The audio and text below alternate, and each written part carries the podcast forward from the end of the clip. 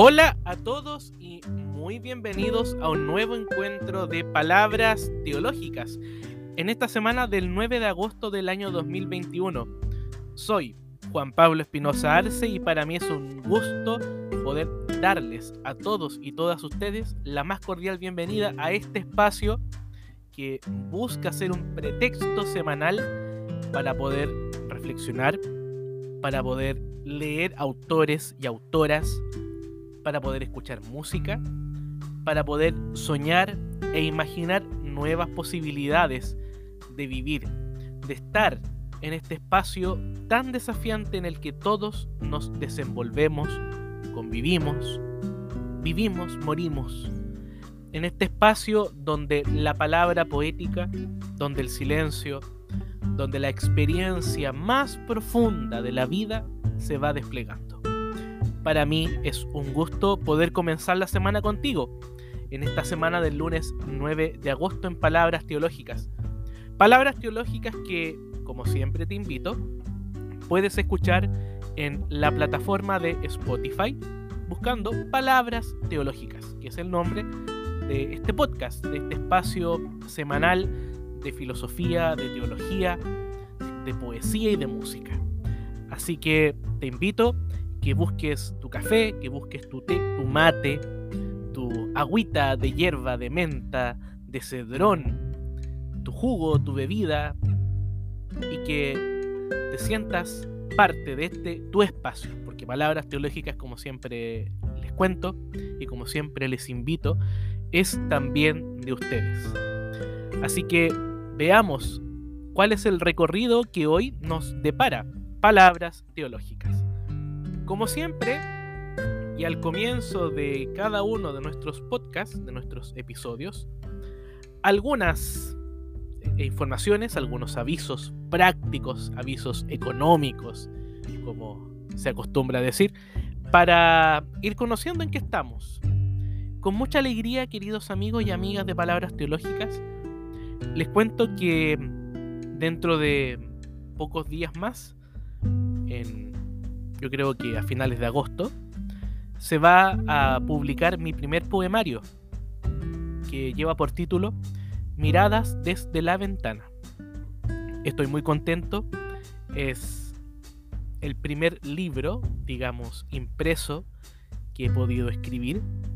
Es editado por Primeros Pasos Ediciones, una editorial de Rancagua, de mi ciudad, de provincia, que ha tenido esa resistencia, esa valentía de querer publicar, de querer cumplir verdaderos sueños literarios de muchos y muchas que nos atrevemos a proponer una palabra, a proponer una idea, una imagen.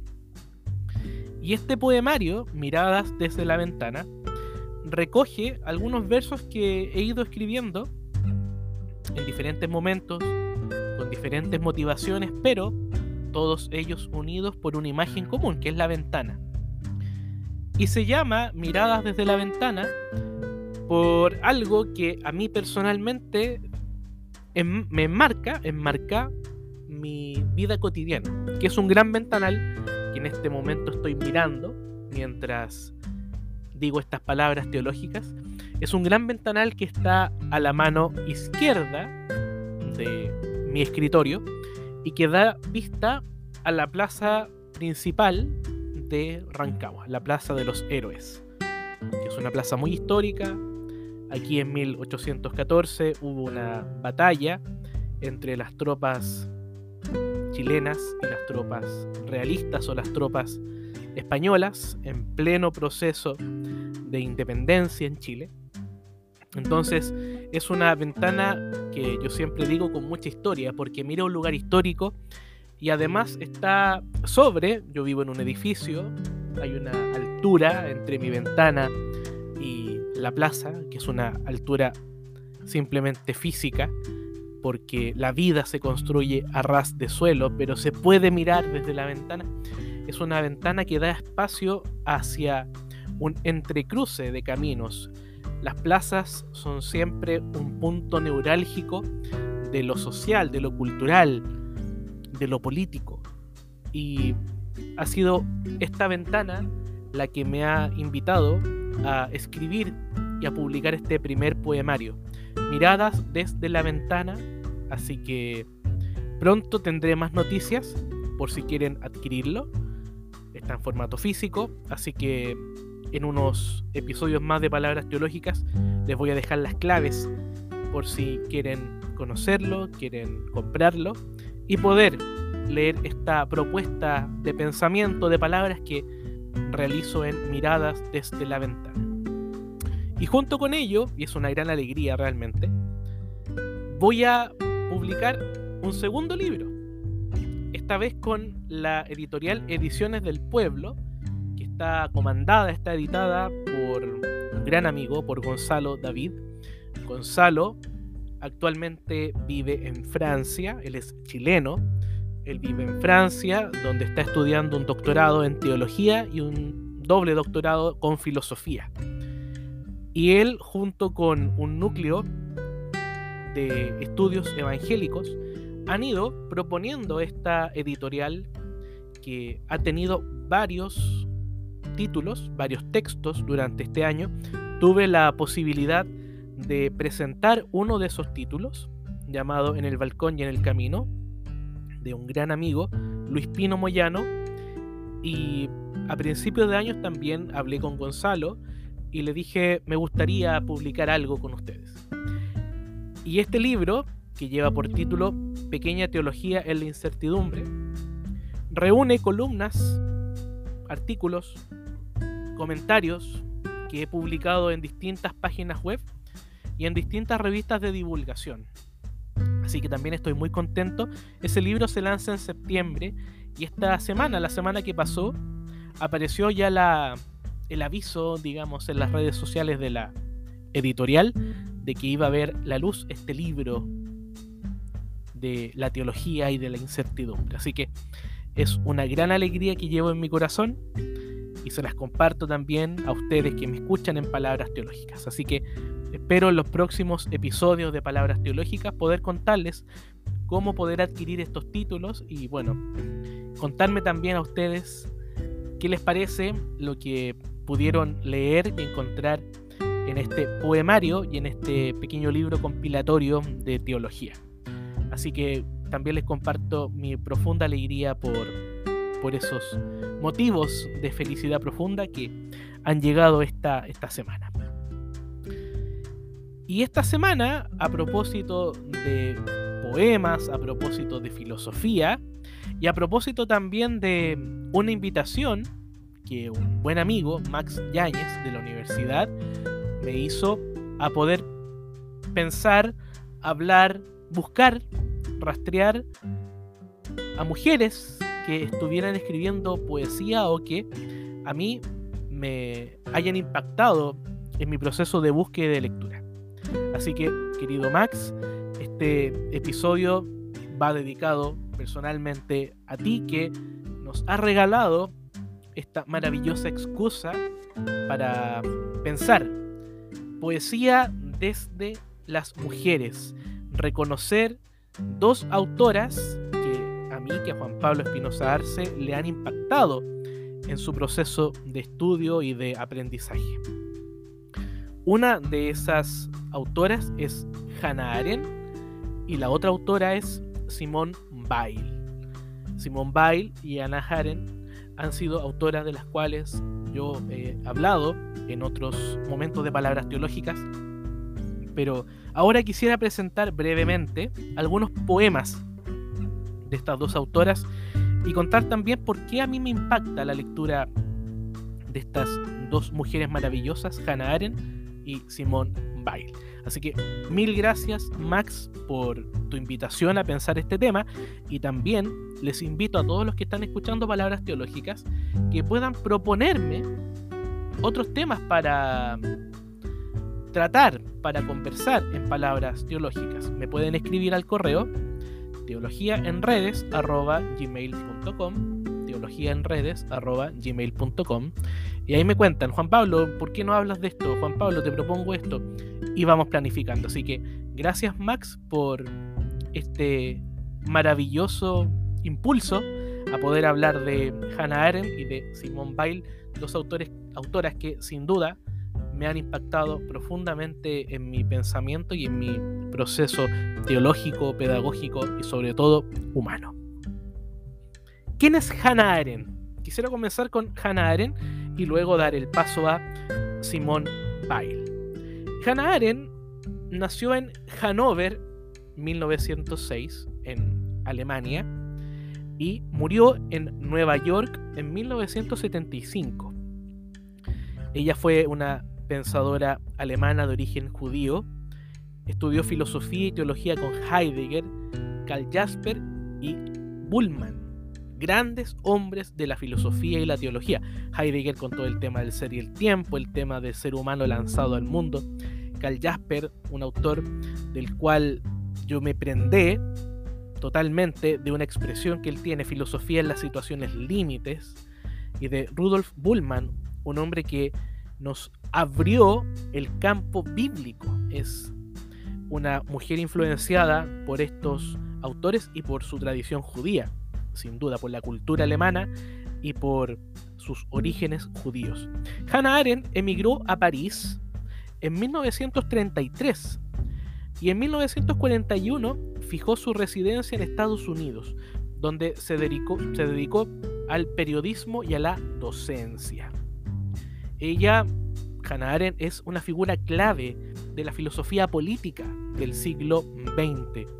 Y entre su nutrida producción ensayística podemos destacar los orígenes del totalitarismo, la condición humana, sobre la revolución, sobre la violencia, un texto muy sugerente que se llama Eichmann en Jerusalén, el cual cuenta el proceso de Adolf Eichmann, uno de los jerarcas nazi, que es capturado por la inteligencia israelí en Argentina y es llevado de Buenos Aires a Israel. Hay una película en Netflix que se las recomiendo que se llama Operación Final, que narra la captura y todo el dilema moral que aparece en la figura de Eichmann. Él es el encargado, digamos, de esta solución final, por eso se llama así la película, de los campos de concentración y de los hornos crematorios del nazismo. Es muy sugerente la película, Operación Final, para que la puedan ver en Netflix y conocer, digamos, basada en una historia real, sin duda, pero con la propuesta de Netflix de una película, esta figura de violencia, esta figura de mal radical, dice Hannah Arendt. Y también hay un libro de poemas de Hannah Arendt que mm, va a ser el corazón de lo que quiero comentar y compartir con ustedes en la primera parte de Palabras Teológicas para luego hacer el paso con Simón Weil. De Hannah Arendt también yo les recomiendo un interesante estudio que se titula Hannah Arendt, sobrevivir al totalitarismo. Uno de los editores es Miguel Bater es un texto editado por LOM, una editorial chilena muy importante, del año 2008. Hannah Arendt, Sobrevivir al totalitarismo, con temas muy sugerentes. Si miramos el índice, por ejemplo, aparece Propaganda totalitaria entonces y ahora por Carla Cordua, una de las grandes filósofas chilenas. Educación y totalitarismo por Mario Sobarzo. Sobrevivir, Tensiones del cuerpo mortal y el inmortal en Hannah Arendt, de Cecilia Sánchez. Y un tema muy sugerente que es la biopolítica, natalidad y biopolítica en Hannah Arendt, por Miguel Bater, el, uno de los editores de este texto. Es muy interesante el concepto de la natalidad en Hannah Arendt, porque Hannah Arendt dice que el nacimiento, que la natalidad, que el origen es el concepto fundamental de la filosofía política. Ella, como buena judía, coloca mucha atención en estos conceptos, la natalidad, el nacimiento, la promesa, la memoria, y ella reconoce que estos elementos son fundamentales para pensar la biopolítica, la política, el nacimiento de un nuevo proyecto, la natalidad de un nuevo proyecto político, social o humano. Entonces les recomiendo estos textos. Y hay un texto que es fundamental en el pensamiento de Hannah Arendt, que es la condición humana. Yo tengo aquí en mi biblioteca la edición de Paidós de Buenos Aires del año 2016. Este, este tema es fundamental por todo el concepto de la vida activa y de la condición humana. Hannah Arendt dice que hubo un tránsito espiritual entre una vida contemplativa y una vida activa. Tránsito que ocurre entre la Edad Media y la Edad Moderna. Y hay una vuelta a trabajar los conceptos de labor, de trabajo y de voluntad.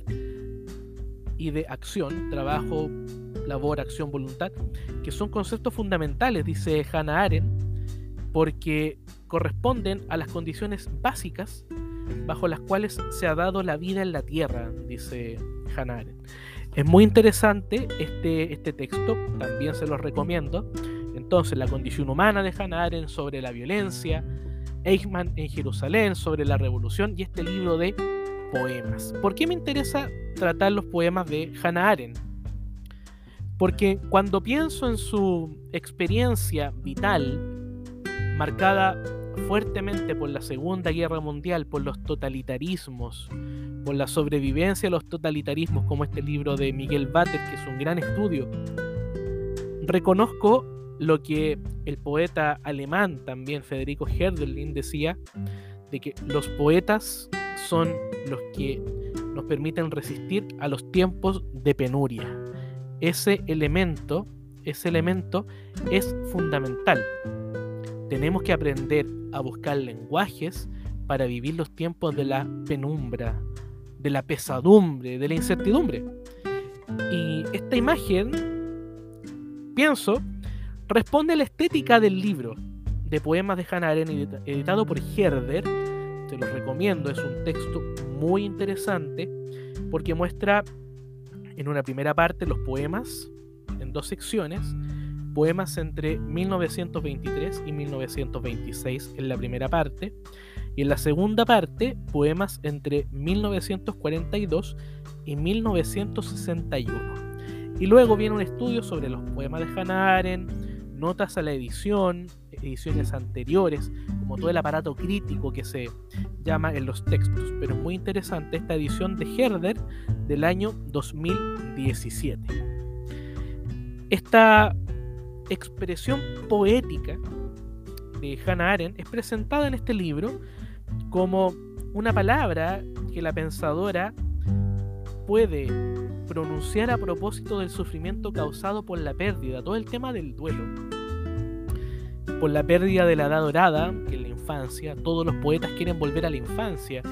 Recuerdo a nuestro Jorge Tellier, que quiere volver a la aldea, al Lautaro, quiere volver a ese periodo de la ensoñación. Gastón Bachelard, otro autor del cual también hemos hablado, en otras palabras teológicas, también vuelve sobre eso. Y este elemento, el tema del exilio, el tema del dolor, el tema de la muerte de los seres queridos, se va manifestando en los poemas de Hannah Arendt. Yo quisiera compartir con ustedes tres poemas de la autora como un pretexto para que ustedes también puedan buscar poemas de Hannah Arendt y leerlos, incluso rezarlos. ¿Por qué no? ¿Por qué no rezar nuestros duelos? ¿Por qué no rezar también nuestras pérdidas? Este año tan complejo, estos años tan complejos, de la pandemia, ¿por qué no hacer también la experiencia poética junto con Hannah Arendt? Los poemas de este libro, la mayoría aparecen sin título. Pareciera ser que Hannah Arendt no colocó mucho título a su poema. Entonces, en la mayoría de los poemas en esta edición de Herder aparece sin título. Pero eso no es un impedimento, sin duda, para poder rastrear la palabra de esta pensadora que en sus poemas va marcando los temas de la pérdida de la infancia, la añoranza de la patria, el dolor o la muerte de los seres queridos. Primer poema. No hay palabras que irrumpan en la oscuridad, ni dioses que alcen la mano. A donde quiera que mire, tierra amontonándose. No hay formas que se desprendan, ni sombras que se ciernan. y sigo oyendo todavía. Demasiado tarde, demasiado tarde. ¿Cuál es la oscuridad que estará pensando Hannah Arendt? ¿Será la oscuridad de la guerra? ¿Será la oscuridad de la muerte, del dolor? Incluso en nuestras propias oscuridades hay palabras que puedan interrumpir, irrumpir en esa oscuridad. Y después ella dice, ni dioses que alcen la mano. Nos resuena el Elí Elí, le Masabactaní de Jesús en la cruz. ¿Por qué me has abandonado, Señor? ¿Por qué me has abandonado? ¿Será que la poesía, será que la mística es un grito, es una mano que se levanta en medio del abismo de la historia? Quizás la experiencia dolorosa de Hannah Arendt puede también ser nuestra propia experiencia del dolor. Ese elemento tenemos que aprender a asimilarlo, aunque duele, porque molesta el dolor, porque nos quita la normalidad. Demasiado tarde, demasiado tarde, dice Hannah Arendt en este primer poema. Pero es muy curioso que Hannah Arendt, a pesar de estos momentos de dolor, muestra también una profunda esperanza y una profunda alegría. Hay una estrella que continúa alumbrando, como Raúl Zurita en el poema Zurita, que dice que él estaba tendido en las tablas de un bote y que lo despierta una voz y le dice, Zurita, mira la estrella, va a mainar, va a mainar, la tormenta va a mainar. Hay un contraste en Hannah Arendt. Veamos este poema llamado Canción Estival del verano. Dejo que mis manos se deslicen por la dorada plenitud del verano, mientras mis miembros se estiran dolorosamente hasta la oscura y pesada tierra. Campos que declinan sonoros, senderos que el bosque sepulta, todo nos fuerza a guardar riguroso silencio, porque si sufrimos es porque amamos. Que la mano sacerdotal no marchite, el sacrificio ni la plenitud, y que en medio de una noble y diáfana quietud no se nos extinga la alegría, pues las aguas se desbordan, la fatiga quiere destruirnos y nosotros no dejamos la vida cuando amamos, cuando vivimos. Reconozco en este poema que la auténtica vida está en el amar y en el vivir. Ese es el verdadero salmo de la existencia. Cuando leí este salmo, yo coloqué, perdón, cuando leí este poema, yo coloqué salmo para mí este es un salmo, porque me recuerda ese salmo que dice que las aguas ya están llegando al salmista. Es muy interesante lo que dice hacia el final Hannah pues las aguas se desbordan, pero no hay que permitir que se nos extinga la alegría. Por eso el contraste. Hay una polaridad, diríamos, en Hannah que también se va manifestando en sus poemas. Y un último poema, también sin título, pero que, aunque no posee título, es un hermoso poema de redención. Así lo titulo yo. Hermoso poema de redención. Derecho y libertad. Hermanos, no vaciléis, ante nosotros resplandece la aurora. Derecho y libertad. Hermanos, atreveos, mañana venceremos al demonio desde las montañas y los valles, arrastrad la plomada en el pie. Derecho y libertad. Hermanos, no preguntéis, nosotros somos ahora el juicio final. Vastos países, callejones estrechos. Hermanos, este es nuestro paso. Llorar, reír, amar, odiar. Todos los dioses se suman a nuestra marcha. Hermanos, levantaos, dice Hannah Arendt en este poema. La aurora, la aurora viene caminando. La aurora se despierta. Les cuento una infidencia. El día de ayer, domingo 8, mis papás me dijeron, nos encantó escuchar las campanas de la catedral tocando a misa. Sentimos como que esto iba a mejorar. Bueno, esa es la aurora, esa es la estrella que vio Zurita. Este es el levántense de Hanaren. Es como Lázaro, ponte de pie. Como Jesús que invita a levantarse a la niña, a la hija de Jairo. Niña, a ti te digo, levántate. Hay que levantarse, levantarse de todo aquello que nos deshumaniza, aunque en la vida experimentemos contrastes. Eso es lo que nos muestra Hannah Arendt en su poética, que a pesar de que la desesperanza, a pesar de que el dolor, el mal y la muerte aparecen y parecen que van ganando, siempre está la aurora que despierta. Ese es el contraste. Y ese es el contraste que vamos a escuchar ahora.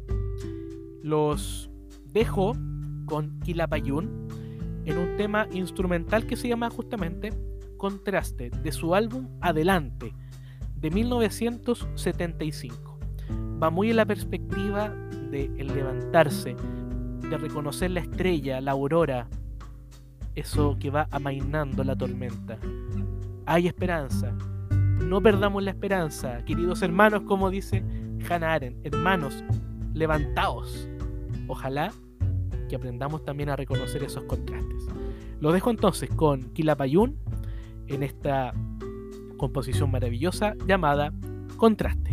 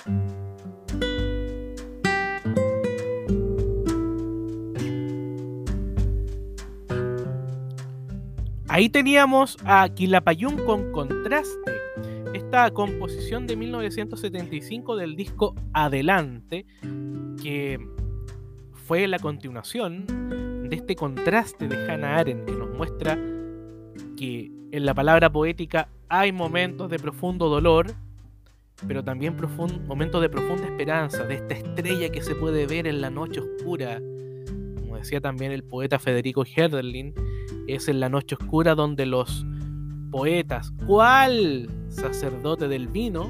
dice Herderlin, son capaces de viajar por la tierra. ¡Qué maravilla! ¡Qué maravilla es la poesía! O como Zurita, que también lo recordábamos, cuando estaba en las tablas del bote, en medio del mar, una voz lo despierta y le dice, Zurita, va a mainar, mira la estrella, hay una estrella que siempre tenemos que reconocer como los Reyes Magos. Los Reyes Magos que se mueven buscando una estrella, qué maravilla, hay un símbolo, hay una metáfora en esa búsqueda profunda que cada uno de nosotros va realizando. Hannah Arendt nos muestra una vida desde la resistencia, desde la reflexión, desde la filosofía, desde la esperanza.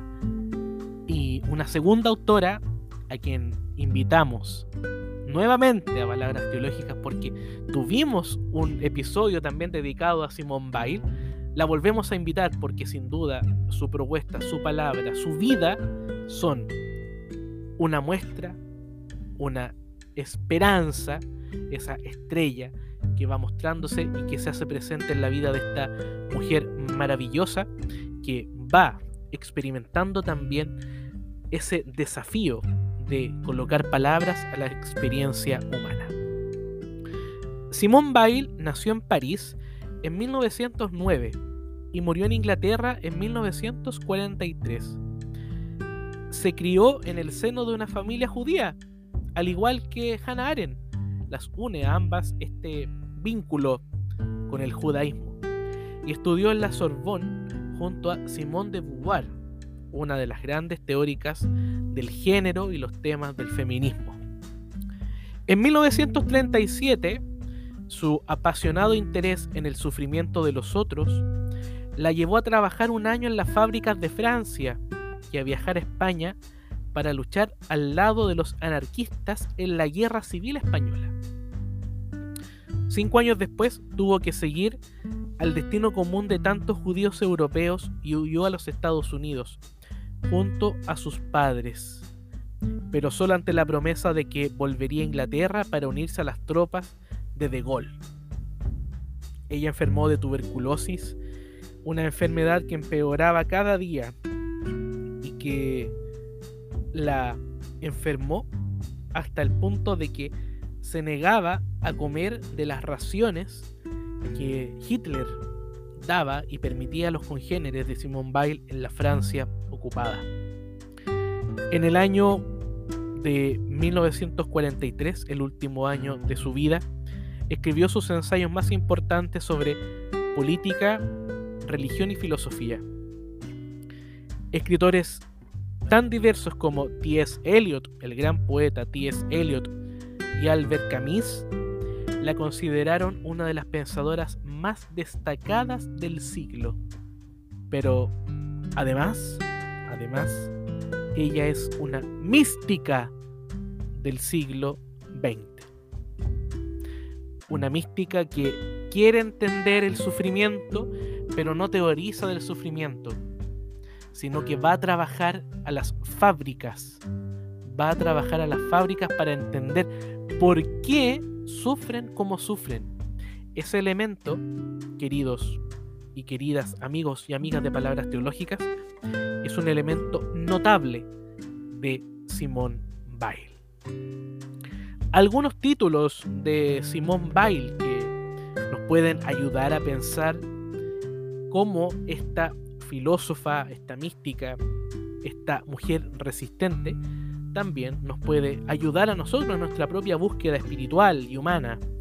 Pensamientos desordenados, echar raíces, carta a un religioso que lo tengo aquí en la mesa de trabajo, escritos de Londres y últimas cartas, La gravedad y la gracia, que es un texto maravilloso, editado por Trota el año 2001, sus cuadernos, A la espera de Dios, y además este libro que también tengo en mi escritorio, los poemas y Venecia Salvada de Simón Weil, que En su primera parte ofrece poemas y en la segunda parte ofrece una obra de teatro. Y hay un cuento también de Simone Weil entre poemas y cuento. El cuento se llama Los Duendes del Fuego. Que esto lo escribió cuando Simone Weil era muy niña. Pero es una pincelada, una pequeña muestra de Simone Weil. También les recomiendo a los que quieren iniciar la lectura en Simone Weil que puedan buscar los escritos esenciales en la introducción y edición de Eric Sprintek de Salterrae, esta editorial que ofrece títulos teológicos y filosóficos, sacó el año del año 2000 estos escritos esenciales de Simón Weil, los cuales son muy interesantes de leer. Yo de estos escritos hablé en algún capítulo de palabras teológicas sobre el metaxú, sobre los intermedios, de entender que la espera es el, el, elemento fundamental para poder hacer experiencia de Dios. Aparece todo el tema del deseo, de la atención, de reconocer cómo a Dios se espera que pueda llegar. Simón Weil, incluso, en Carta a un religioso, que es un texto muy corto, pero no por ser corto, no nos abre un mundo de experiencias profundas, va a decir que hay un espíritu de dulzura en la experiencia creyente en Dios. Un espíritu de dulzura, pero que no por eso se queda, digamos, en los laureles, sino que es un espíritu de dulzura vivido en la resistencia, vivido en el compromiso concreto con el que sufre, que es el gran tema que mueve y que hace pensar a Simone Weil hasta el punto de trabajar un año en las fábricas de Francia para poder entender qué significa efectivamente el dolor. Y en este episodio de Palabras Teológicas yo quisiera compartir, así como lo hicimos con Hannah Arendt antes de la pausa musical con Quilapayún, tres poemas. Tres poemas de esta mujer maravillosa que nos puede regalar hoy día también esa estrella, esa estrella que buscamos, esa estrella que necesitamos y que en este tiempo de tanta desesperanza, que bien nos hace poder volver a mirar esa estrella. Los poemas de Simone Weil también van abriéndose a esta experiencia del dolor, a la experiencia de hacernos reconocer que hay dolor, que hay sufrimiento y que algo tenemos que hacer por ese dolor y por ese sufrimiento. Pero a pesar de eso, hay una esperanza. Los poemas son largos, hay algunos poemas de cuatro páginas.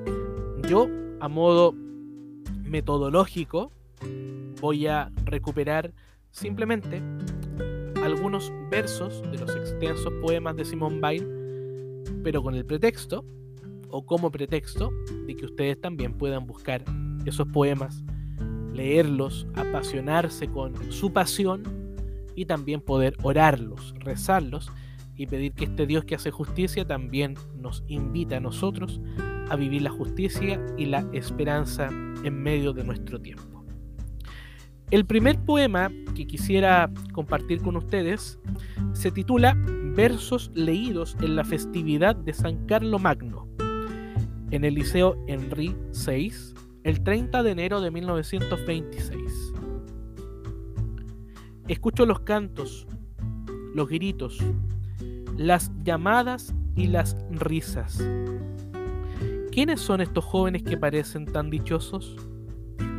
Cuando nuestros destinos devienen siempre algo peor, ¿qué significa este fulgor que veo en sus ojos? Unos son niños, otros casi hombres, mas una misma felicidad ilumina sus frentes ¿Qué paraísos contemplan ellos extinguidos desde el momento mismo en el que se le nombra? ¿Con qué sueñan? Pues en la turbación en la que nos encontramos, ¿llegarán a realizarlo? Dulce juventud iluminada, desde las más claras miradas de la mañana, tú marchas de año en año al reencuentro con el destino. Con los ojos puestos en prístinas estrellas, te diriges hacia el porvenir sin velos. Marchas entre las claridades, la mirada libre y las manos vacías, al frente de espléndidos amaneceres que se elevan por encima de las ciudades. Hasta ahí este pequeño extracto de versos leídos en la festividad de San Carlo Magno. Hay una mirada que hay que volver a realizar. Simón Weil se pregunta, ¿por qué estos jóvenes parecen tan dichosos si en nuestro destino siempre hay algo peor? Esa es la esperanza. La resistencia en medio del dolor, esperar contra toda esperanza, dice San Pablo. La mística cristiana, queridos y queridas, amigos y amigas de palabras teológicas, no desconoce el sufrimiento, no desconoce el dolor. No fue solamente resurrección, fue también la cruz. Tenemos que aprender a reconocer ese contraste nuevamente. Estas dos autoras nos muestran la figura del contraste.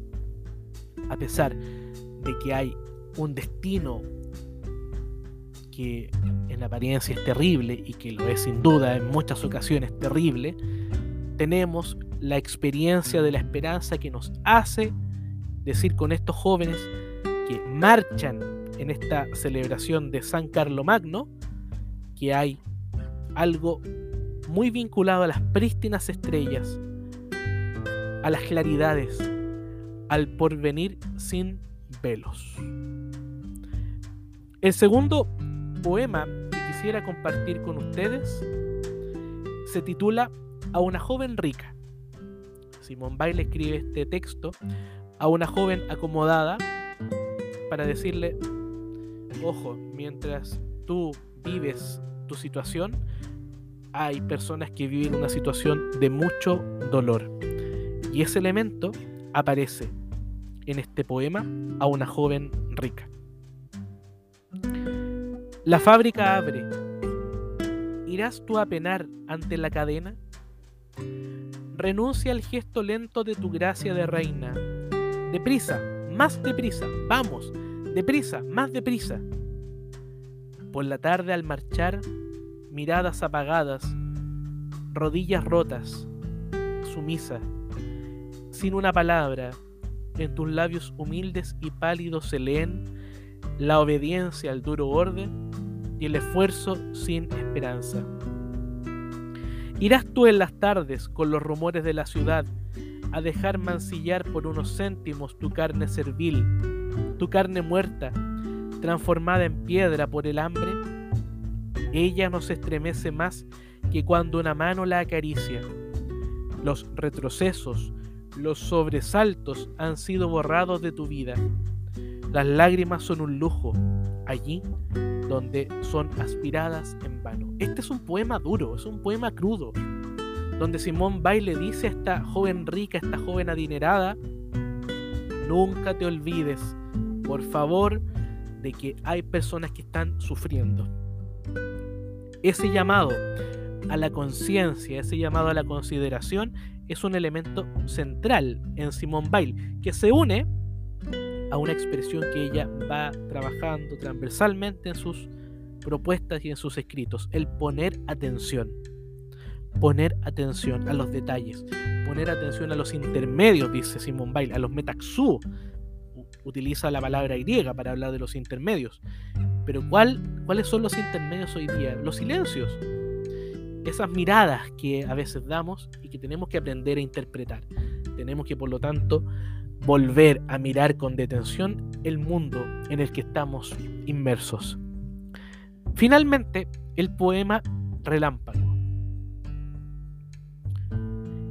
Que el cielo puro envíe sobre mi rostro, este cielo de largas nubes barrido, un viento tan fuerte, viento con aroma de alegría, que nazca todo él libre de ensoñaciones. Nacerán para mí humanas ciudades, las cuales una brisa pura ha trazado límpidas de bruma. Los tejados, los pasos, los gritos, cientos de claridades, los ruidos humanos, lo que el tiempo consume. Nacerán los mares, la barca balanceada, el golpe de remo, los fuegos de la noche. Nacerán los campos y la gavilla lanzada. Nacerán las tardes, el astro que al astro sigue. Cuando leí este poema, inmediatamente pensé en la imagen del gran león de Narnia, Aslan, cuando crea el mundo con su soplo. Les recomiendo leer las crónicas de Narnia de C.S. Lewis y ver cómo este león permite el nacimiento y el surgimiento de un tiempo y de una tierra nueva. Nacerán los mares, nacerán los campos, nacerán las tardes, dice Simón Bail. A pesar de tanto ruido de fábrica, a pesar de tanto dolor acumulado en las fábricas, Simón Bail nos dice, va a nacer un mundo nuevo. La esperanza, levantaos hermanos, decía Hannah Arendt. Y Simón Bail ahora nos regala estos versos de creación, estos versos de nacimiento. Que nazca todo el cielo libre de ensoñaciones, que nazca puro, que nazca limpio. Esa es la esperanza. Y esa es la esperanza que estas dos mujeres maravillosas, Hannah Arendt y Simone Weil, nos han entregado en estas palabras teológicas. Ahora, la invitación es a que podamos nosotros continuar leyendo los poemas, las propuestas filosóficas, los textos de Hannah Arendt y de Simone Weil. Y si alguien quisiera que le pudiera enviar los poemas digitalizados, no duden en escribirme a teologiaenredes.gmail.com Y también les invito a que puedan escribirme y proponer nuevos temas, porque como les dije al comienzo, este podcast está, está dedicado a mi amigo Max Yáñez, quien me dijo Juan Pablo, ¿por qué no pensar mujeres que escriben poesía?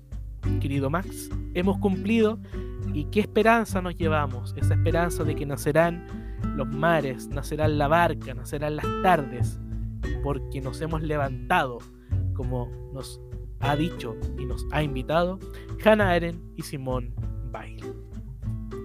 Para mí ha sido un gusto poder compartir con ustedes, haber compartido con ustedes estas palabras teológicas. Espero que esta semana del 9 de agosto sea maravillosa para todos y cada uno de ustedes. Y como siempre, a seguir cuidándonos y, si Dios así lo permite, nos encontramos el próximo lunes cuando volvamos a compartir palabras teológicas. Que estén todos muy bien. Chao, chao.